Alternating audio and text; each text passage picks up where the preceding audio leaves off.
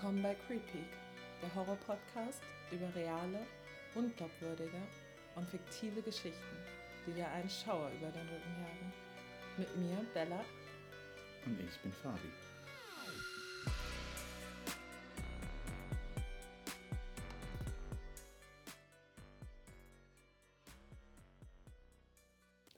Hallo und herzlich willkommen zur allerersten Folge Creepy. Wir haben euch ein paar Geschichten mitgebracht und ja, was ist unser Konzept?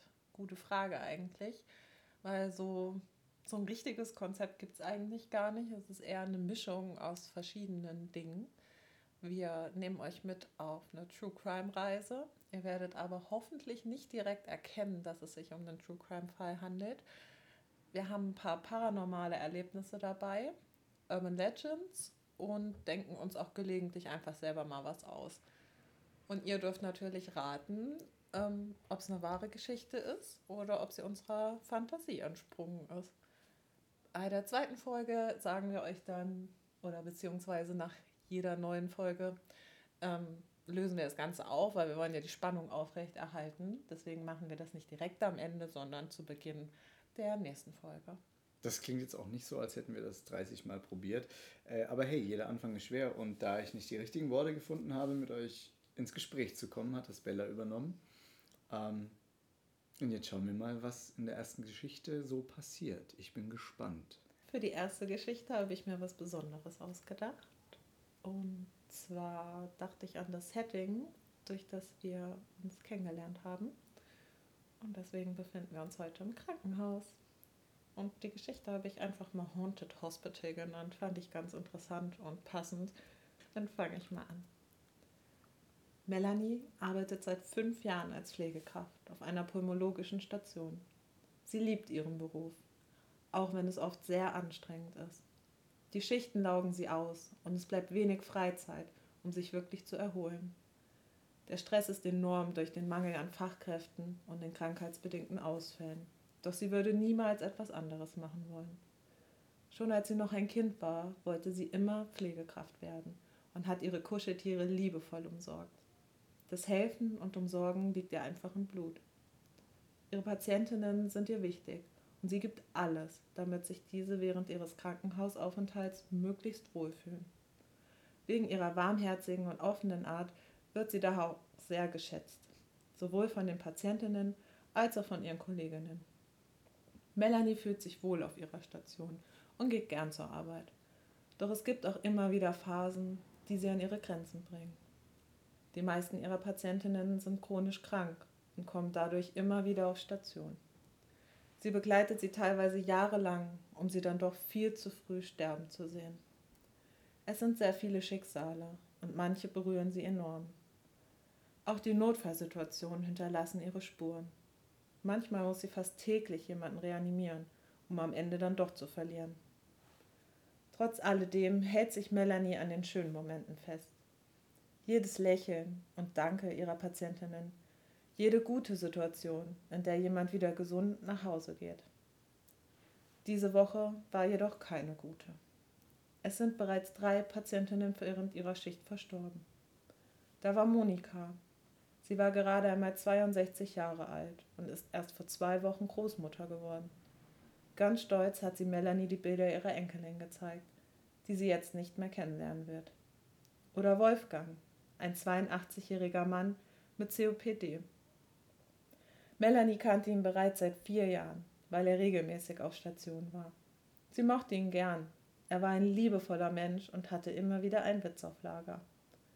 Seine Familie wohnt weit weg, weshalb sie in seinen letzten Stunden nicht für ihn da sein konnten.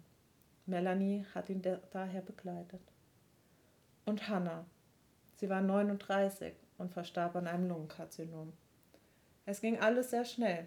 Von jetzt auf gleich begann sie zu husten und spuckte schwallartig Blut, welches den gesamten Boden bedeckte.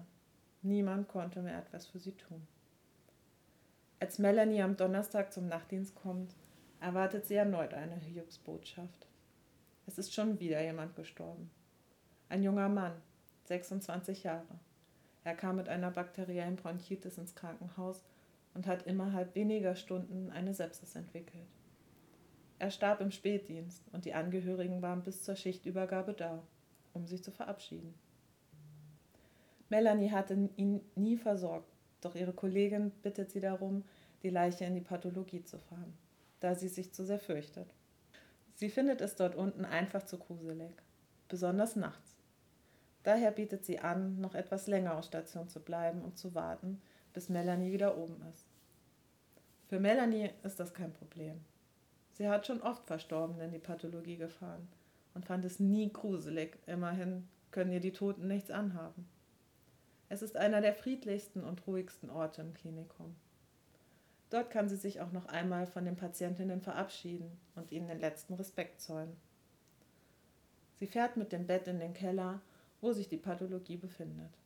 Mit dem Transponder öffnet sie die Tür und fährt den Verstorbenen hinein. Normalerweise sollte der Bewegungsmelder reagieren, doch es bleibt dunkel. In einer Ecke leuchtet ein grünes Neonlicht von dem Schild für Notausgänge. Sie tastet sich langsam vor, um den Lichtschalter im Nebenzimmer zu bedienen. Ein eisiger Luftzug durchströmt sie und ihr wird ganz mulmig. Ein bedrückendes Gefühl überkommt sie, als sei sie nicht allein. Melanie schaut sich um, doch kann kaum etwas erkennen. Sie kommt bei dem Lichtschalter an und betätigt ihn. In dem Moment, in dem das Licht angeht, gibt es einen lauten Knall. Melanie erschrickt und zuckt zusammen. Dabei dreht sie sich panisch zu dem Geräusch um und bemerkt, dass es die Tür war, die ins Schloss gefallen ist. Erleichtert atmet sie aus. Meine Güte, was ist denn nur los mit dir? Du bist doch sonst nicht so schreckhaft. Die Woche scheint sehr an deinen Nerven zu ziehen, junge Dame. Sie geht zurück zu dem Krankenbett und positioniert es so, dass die Bahre daneben Platz hat. Danach schaut sie nach einem freien Kühlabteil. Im Moment sind wirklich viele belegt. Zum Glück findet sie eins ganz unten. Da muss sie nicht so viel Kraft aufwenden. Sie zieht den Einschub heraus auf die Bahre, fährt diese neben das Bett und zieht an dem Laken, auf dem der Verstorbene liegt, um ihn umzubetten. Er ist wirklich schwer. Es ist echt Unglaublich, wie viel ein toter Mensch wiegt. Danach zieht sie das Laken unter ihm weg und wirft es wieder aufs Bett. Melanie verabschiedet sich von dem jungen Mann und als sie ihn gerade in das Kühlfach schiebt, durchströmt sie erneut diese eisige Luft. So langsam fühlt sie sich wirklich unwohl. Die Tür ist doch zu. Woher kommt also der Wind? Sie hat Gänsehaut am ganzen Körper. Nachdem sie das Kühlfach geschlossen hat, geht sie wieder zum Krankenbett. Mist, ich muss das Licht wieder ausmachen und im Dunkeln zur Tür laufen. Doch bevor sie dies tut, trägt sie noch die Daten in das Buch ein. Dann geht sie zum Lichtschalter, um das Licht zu löschen und beeilt sich, mit dem Bett in Richtung Tür zu gelangen. Sie legt die Hand auf den Türknopf, doch sie lässt sich nicht öffnen. Es kann doch nicht wahr sein, denkt sich Melanie. Sie holt den Transponder raus und versucht es erneut. Diesmal gelingt es ihr. Als sie draußen auf dem Flur ist, atmet sie tief ein und aus. Ihr ganzer Körper ist angespannt und sie spürt so ein beklemmendes Gefühl in der Brust. Sie schiebt das Bett in das dafür vorgesehene Lager und begibt sich zurück auf Station. Dort angekommen, merkt sie, dass ihre Kollegin schon ganz genervt ist, weil sie endlich nach Hause will. Melanie entschuldigt sich für die lange Wartezeit und löst ihre Kollegin zum Feierabend ab. Nachdem sie gegangen ist, macht Melanie einen Durchgang und schaut nach allen Patientinnen. Die meisten schlafen bereits. Danach begibt sie sich in den Stützpunkt, um die gerichteten Tabletten zu kontrollieren. Plötzlich klingelt es. Sie schaut auf, um zu sehen, um welches Zimmer es sich handelt. Und dabei stockt ihr der Atem. Zimmer 6? Das kann nicht sein. Da ist doch niemand mehr drin. Das mulmige Gefühl kehrt zurück. Sie zögert kurz und geht dann in das Zimmer, um nachzusehen, wieso der Schwesternruf ausgelöst wurde. Melanie macht das Licht an und schaut sich um. Niemand ist dort. Es steht nicht einmal ein Bett drin. Sie quittiert die Klingel und dann ist da plötzlich wieder diese eisige Luft. Ihr ganzer Körper ist in Alarmbereitschaft und sie zittert förmlich. Schnell geht sie aus dem Zimmer, zurück in den Stützpunkt. Um die Kälte aus ihren Knochen zu vertreiben, macht sie sich einen Tee kann es denn sein, dass die Klingel angeht, obwohl niemand in dem Zimmer ist?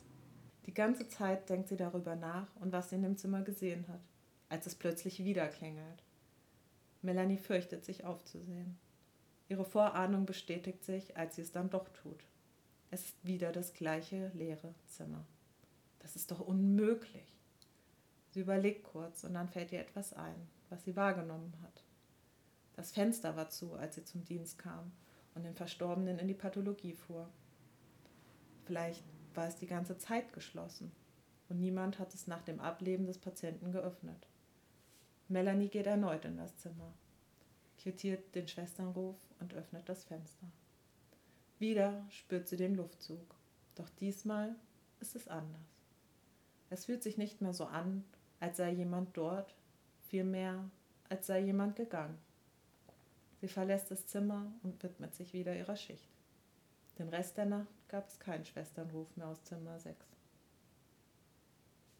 Puh, ähm, ja, verrückt. Ähm, das auf jeden Fall, ähm, ja, was soll ich dazu sagen? Es ist irgendwie Gänsehautmäßig, aber ähm, gerade deswegen, weil ich das in der Klinik irgendwie selbst phasenweise spüre. Also ähm, gerade auf der Intensivstation, ähm, auf der ich arbeite, hat man ja viel mit, Tod zu tun und ich bin der Meinung, dass wenn man einen verstorbenen Patienten hat und äh, den fertig macht bzw. frisch macht, um ihm die letzte Ehre zu geben, ist das schon irgendwie ein spezieller Moment. Und da gibt es auch so Schlüsselpunkte während der Versorgung, wo man sich dann denkt oder wo ich mir denke, ähm, ja, tschüss.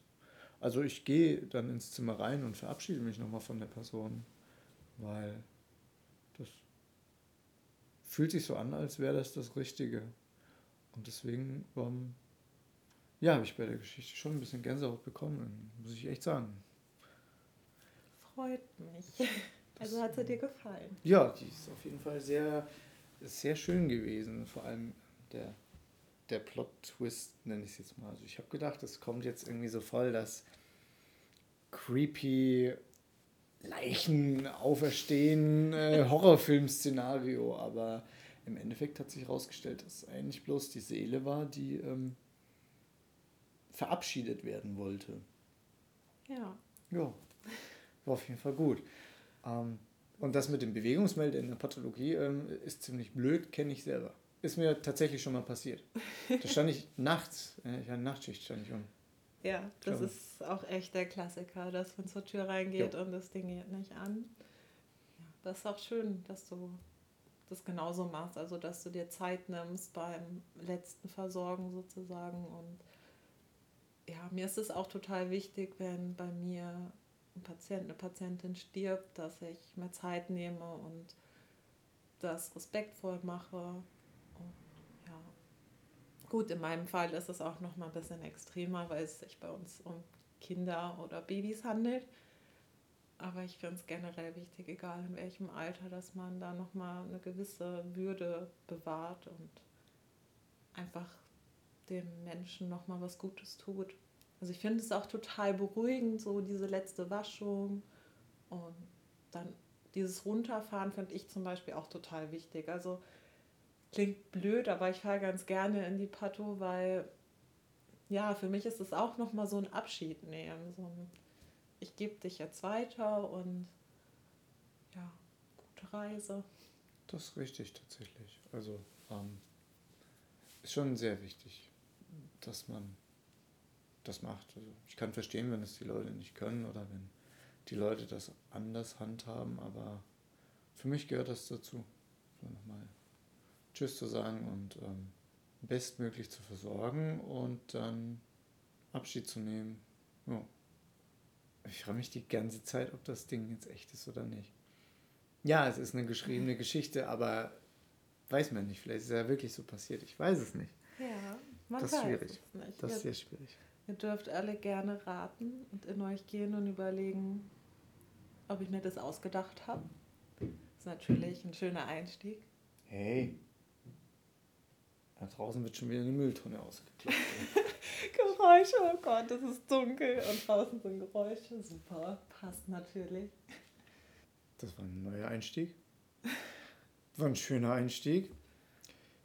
War auf jeden Fall spannend. Ähm, ich habe, ja, ich will jetzt wissen, ob die echt ist oder nicht. Ja, musst du dich noch ein bisschen gedulden. Das werden wir nämlich erst bei der nächsten Folge auflösen. Mhm. Bin ich gespannt. Ja, ich hoffe, sie dauert nicht so lange. Es dauert nicht so lange, bis wir sie aufnehmen. Ich hoffe, die Folge dauert nicht so lange. Ich meine, die war jetzt schon mit 20 Minuten oder wie viel das auch immer waren, war viel zu lang. Ja, können ruhig kürzer sein. Ja. Nee, ähm, also für die erste Folge hat das schon gepasst, muss ich sagen. Ähm, war cool. Ja. Aber man merkt unsere Unsicherheit. Das wird sich auf jeden Fall legen, glaube ich. Ja, ich hoffe es. Ist ja schon furchtbar. Wir können ja nicht ständig irgendwie Schnaps trinken, damit wir hier aufnahmebereit sind. Ja, das ist richtig. Das kriegen wir auch hin. Ja. Okay.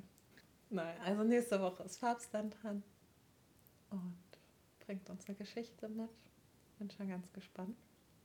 Mhm. Kannst du auch sein. Das wird, das wird gut, muss ich ja sagen. Das ist, ähm, ich habe mir Mühe gegeben und das wird richtig. Uh. Ja, ich glaub's. Ich meine, so wie du dich vorbereitet hast, so hyped wie du warst mit deinem Plakat, was du auch ja, ja. hast. Das ist alles ähm, minutiös aufgeschlüsselt und bis ins kleinste Detail ich das. Ähm, ja, so soll es sein. Alright. Okay, dann seid gespannt auf die nächste Folge. So wie ich. Das ist sehr löblich. Ja. Und dann hören wir uns das nächste Mal. Bis dahin. Ciao.